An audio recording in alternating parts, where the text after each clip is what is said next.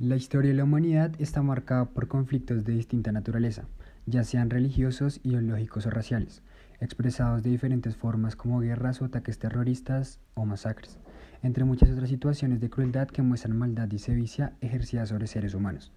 Este podcast es un esfuerzo por pensar el problema del conflicto armado en el contexto de la violencia en Colombia y dar respuesta a las preguntas planteadas en clase. ¿En qué consiste el problema de la violencia en Colombia y cómo podemos traer nosotros paz a ella? Se toma como contexto el conflicto armado desde sus inicios y sus protagonistas más influyentes. Como locutores nos encontramos Jean Paul Mesa y quien les habla Julián Andrés Venegas.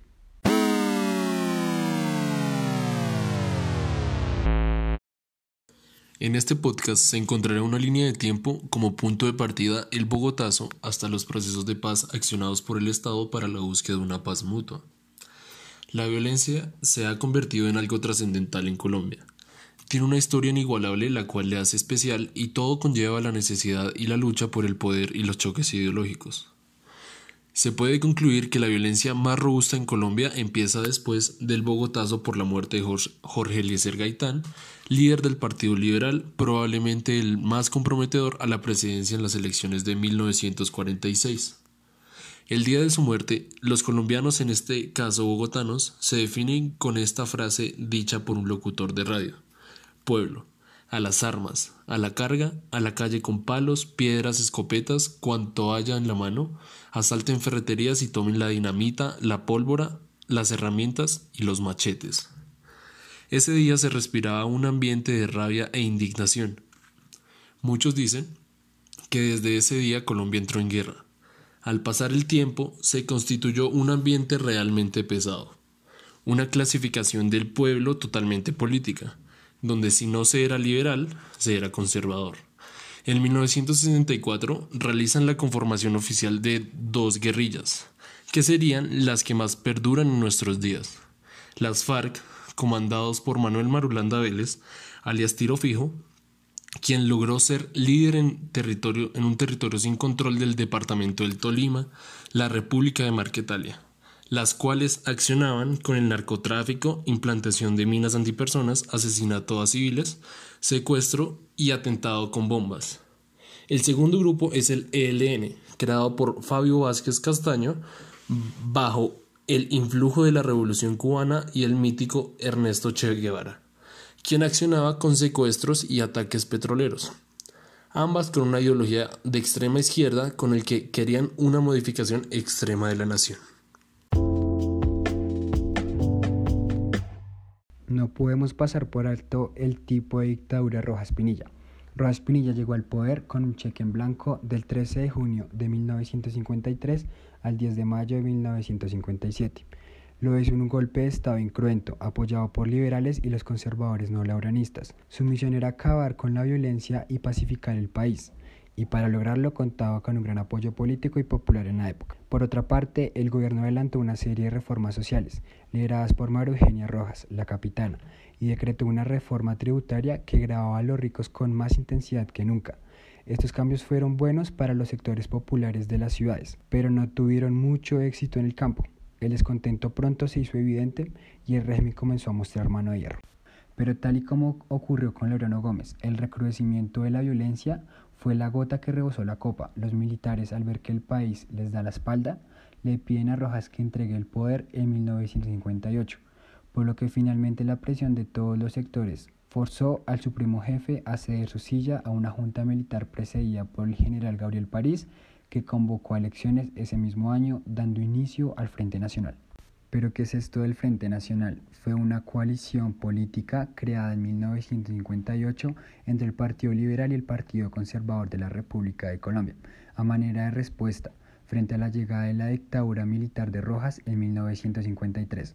Su consolidación en el poder entre 1954 y 1956 y luego de una década de grandes incidentes de violencia y enfrentamientos políticos radicales. Los representantes de ambos partidos, Alberto Lleras Camargo, Partido Liberal, y Laureano Gómez Castro, Partido Conservador, se reunieron para discutir la necesidad de un pacto entre ambos partidos para restaurar la presencia en el poder del bipartidismo. Entre 1956 y 1957, los jefes de los dos partidos firmaron los pactos de Benigdom y Steiges en los que se acordaron derrocar la dictadura y alternarse el poder cada cuatro años. Lo que finalmente dejó el Frente Nacional eh, fue un gran conflicto armado interno de Colombia.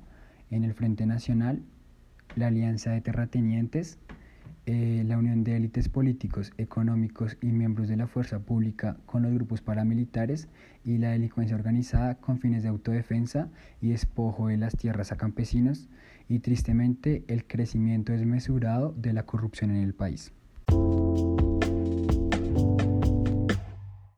Terrorismo en Colombia. El narcotráfico en Colombia empieza a formar parte de este gracias a la parte lucrativa y financiera que representaba para financiar grupos subversivos, guerrilleros y capos de este negocio. El narcoterrorismo se da inicio en Colombia por parte de los que encabezaban este negocio, es decir, los capos. Esto reside en el periodo de 1984 hasta 1993 que lo caracterizó por el enfrentamiento de los gobiernos subversivos de Belisario Bentancur, Virgilio Barco César Gaviria con narcotraficantes organizados en poderosas mafias que se autodenominaron los extraditables. Pertenecientes al cartel de Medellín y liderados por Pablo Escobar Gaviria y Gonzalo Rodríguez Gacha. Dicho periodo es una de las épocas más sombrías en la violencia que afectó a Colombia durante el conflicto armado interno. Sus crímenes más notorios está el haber hecho estallar el vuelo 203 de Avianca en pleno vuelo para matar al entonces candidato César Gaviria, quien no subió al avión por consejo de sus asesores. Con un saldo de más de 100 muertos durante la campaña presidencial de 1990, asesinó a varios candidatos en este galán. También puso un carro bomba al frente del edificio del DAS, la Policía Secreta Colombiana, buscando acabar con su director, el general Miguel Alfredo Maza Márquez, quien salió ileso a pesar que las edificaciones quedaron semidestruidas. Dicho atentado le costó la vida a cerca de 70 personas y causó centenares de heridos. Algo muy importante son las autodefensas. En Colombia las autodefensas surgieron como grupos de civiles que se armaron para protegerse, en este caso de los abusos de la guerrilla, pero lo que inició como una medida de autoprotección se convirtió después en una máquina de violencia llamada paramilitarismo. Las autodefensas aparecieron en Colombia a finales de la década de los 70, cuando el Ejército Nacional comenzó a patrocinar a grupos de civiles armados, siendo el grupo armado que más víctimas ha dejado en Colombia, con 94.754 asesinatos atribuidos, responsables de torturas, asesinatos, desplazamientos forzosos, masacres, despojo de tierras, etc. Luego de todo esto se logró que Salvatore Mancuso y Vicente Carreño convencieran a los comandantes de las autodefensas de sentarse en la mesa de negociación con el gobierno de Álvaro Uribe como resultado, a mediados de 2003, el grupo firmó un acuerdo de desmovilización con dicho gobierno, dando inicio a un proceso encabezado por Salvatore Mancuso, en el que las autodefensas aceptó un armisticio como requisito para una negociación con el gobierno. Todo este proceso para que finalmente las autodefensas se desmovilizaran en el 2006 que este último proceso de paz que se llevó a cabo durante la presidencia de Juan Manuel Santos tiene como objetivo un enfoque hacia la paz positiva. Los factores que llevaron a esto son, en el caso colombiano se dio una combinación de numerosos factores. En primer lugar, ambas partes se aceptaron la imposibilidad de lograr una victoria militar contundente que terminara la confrontación y por tanto continuar el conflicto no solo sería costoso, sino que prolongaría la lucha por años, haciéndola cada vez más insostenible. En segundo lugar, se hizo evidente que en la medida en que se continuara luchando, el recrudecimiento del conflicto sería inminente, afectando cada vez más a la población civil, dejando más vulnerable a la sociedad, generando cada vez menos crecimiento y más violaciones de derechos humanos y un inminente crecimiento de las víctimas de esta guerra. Así como el presidente Santos ah, comprendió que la guerra no se ganaba con el enfrentamiento armado, las FARC-EP entendieron que nunca conseguirían poder político por medio de las armas. No podemos dejar de lado los procesos de negociación anteriores y conflictos militares para poder llegar a esta mesa de negociación positiva, sin desconocer el efecto que tuvo el gobierno Uribe en la confrontación con las FARC-EP. Por primera vez había una percepción de superioridad de fuerzas del Ejército Nacional sobre la insurgencia. La profesionalización de las fuerzas militares logró balancear las fuerzas y aumentar la capacidad de respuesta del Estado frente al accionar de la guerrilla. Esa para muchos es la principal razón de que llegara a la mesa de negociación. En Colombia podemos traer la paz y hacer la paz recreando una ciudadanía activa que consista en la democracia, llevada por los principios, los deberes y los derechos de cada ciudadano, empezando por el derecho internacional humanitario que puede ser la vida, una estancia donde vivir, la educación, que es lo que rige y forma a cada persona con sus pensamientos, con sus ideales y que evitan la guerra, evitan la violencia, son mejores personas y hacen un mundo y un país mejor, intentando tener una paz interior para así conformarse y llenarse de paz. Si uno, es si uno está tranquilo consigo mismo, uno va a estar tranquilo con los demás. Para sintetizar la última pregunta, ¿cómo podemos traer nosotros paz a Colombia?